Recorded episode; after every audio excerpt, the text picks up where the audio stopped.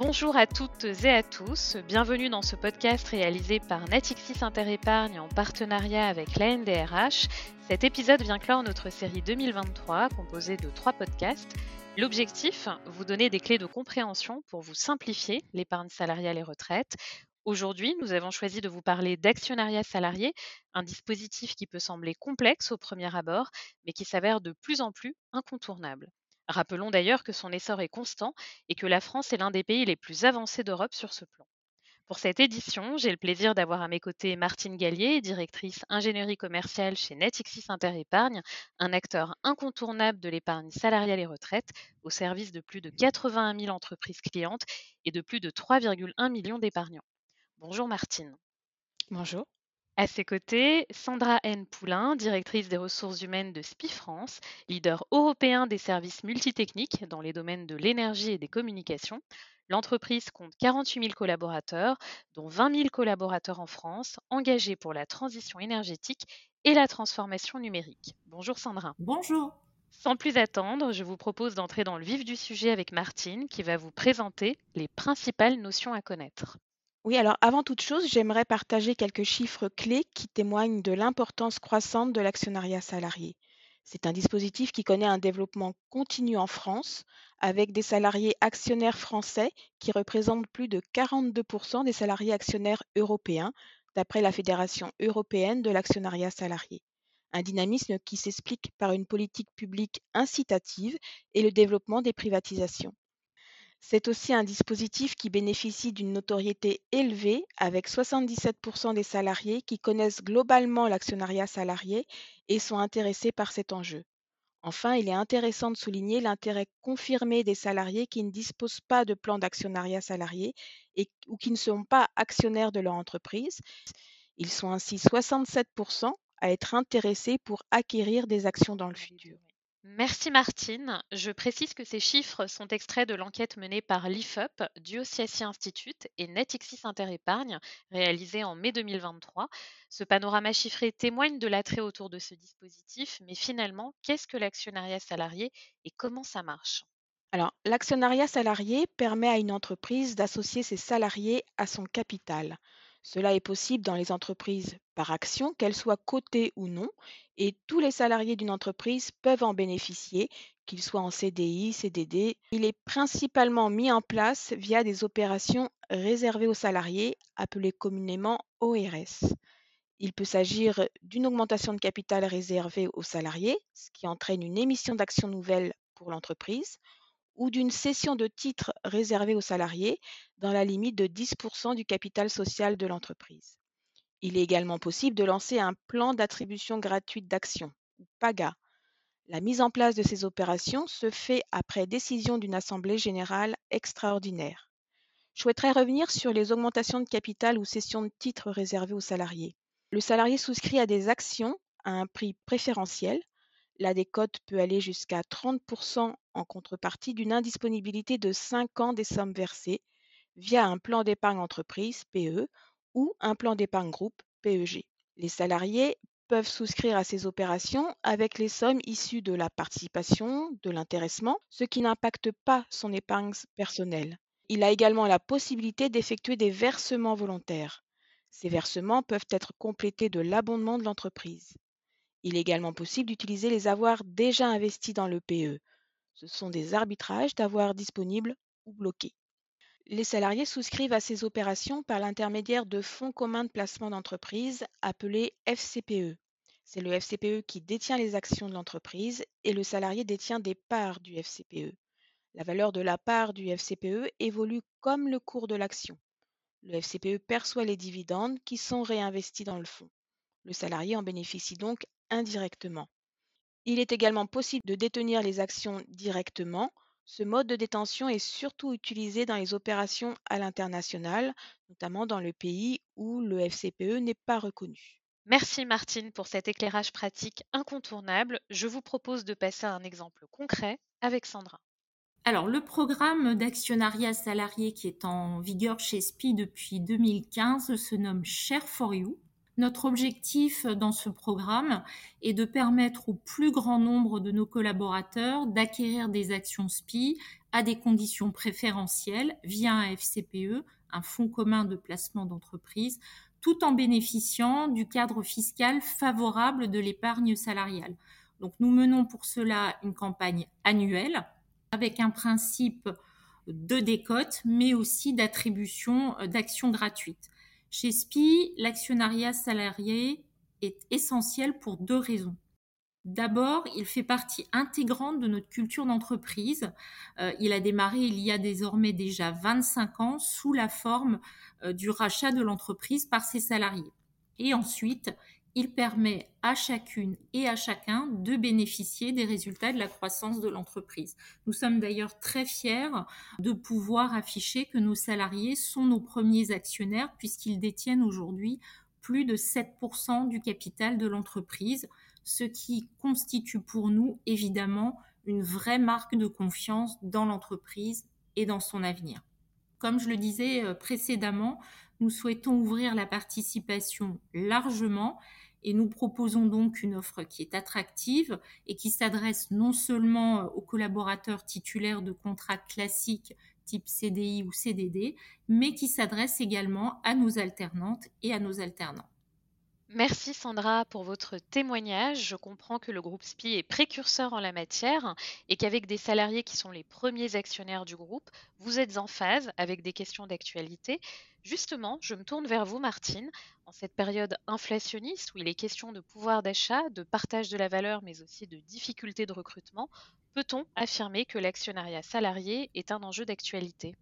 Oui, alors toujours d'après l'enquête IFOP, Diotsiassi Institute et Natexis Interépargne, l'actionnariat salarié est un dispositif fédérateur qui bénéficie autant à l'entreprise qu'aux salariés. C'est un outil pour attirer et fidéliser les salariés avec 6 salariés sur 10 qui déclarent que la mise en place d'un plan d'actionnariat salarié dans une entreprise peut les inciter à la rejoindre. C'est aussi un dispositif qui permet de renforcer l'engagement des salariés qui se sentent associés à la stratégie et aux décisions de l'entreprise, ce qui contribue à améliorer les performances globales. Enfin, l'enquête révèle également que c'est un outil d'épargne qui renforce le pouvoir d'achat des salariés et permet de préparer sa retraite, donc dans une logique de long terme, que sont, comme vous l'avez dit plus tôt, deux sujets d'actualité majeure. Je comprends qu'il s'agit d'un dispositif avantageux tant pour l'entreprise que le salarié. Aujourd'hui, qu'est-ce qui incite certains salariés à souscrire et à l'inverse, quels sont les freins rencontrés? Les principales incitations sont de nature financière. En effet, les deux arguments mis en avant dans l'enquête citée un peu plus haut sont les conditions avantageuses pour 54% des répondants et les bonnes performances financières de l'entreprise pour 41% des répondants. Au contraire, les freins à la souscription se partagent entre le manque de transparence, le manque de moyens financiers et le risque associé à ce type d'investissement, comme par exemple la crainte de ne pas pouvoir revendre les actions en cas de départ de l'entreprise. L'enquête révèle également un réel intérêt des salariés pour des opérations proposant des caractéristiques avantageuses, mais aussi un besoin d'accompagnement. Merci Martine pour votre éclairage documenté et chiffré. Concrètement, Sandra, quel bilan faites-vous au sein du groupe SPI Votre dispositif a-t-il un impact sur votre politique de recrutement? Je pense notamment à la rétention et au recrutement des talents. Très clairement, l'actionnariat salarié permet même d'agir, euh, je dirais, conjointement sur l'attractivité et la fidélisation, et nous valorisons ce dispositif dans le cadre de notre politique RH.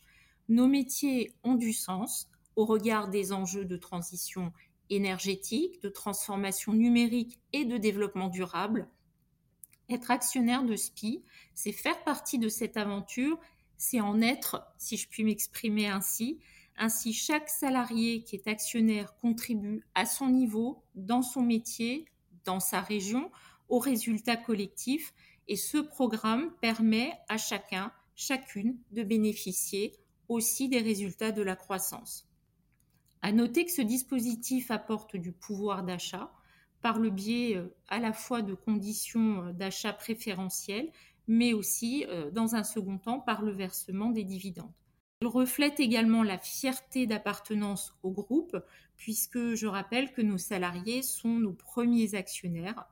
Et puis, plus globalement, ce dispositif facilite également la compréhension des enjeux économiques et stratégiques de l'entreprise. Ce dispositif est un vrai succès au sein du groupe SPI. Alors Martine, selon vous, quelle est la clé de la réussite?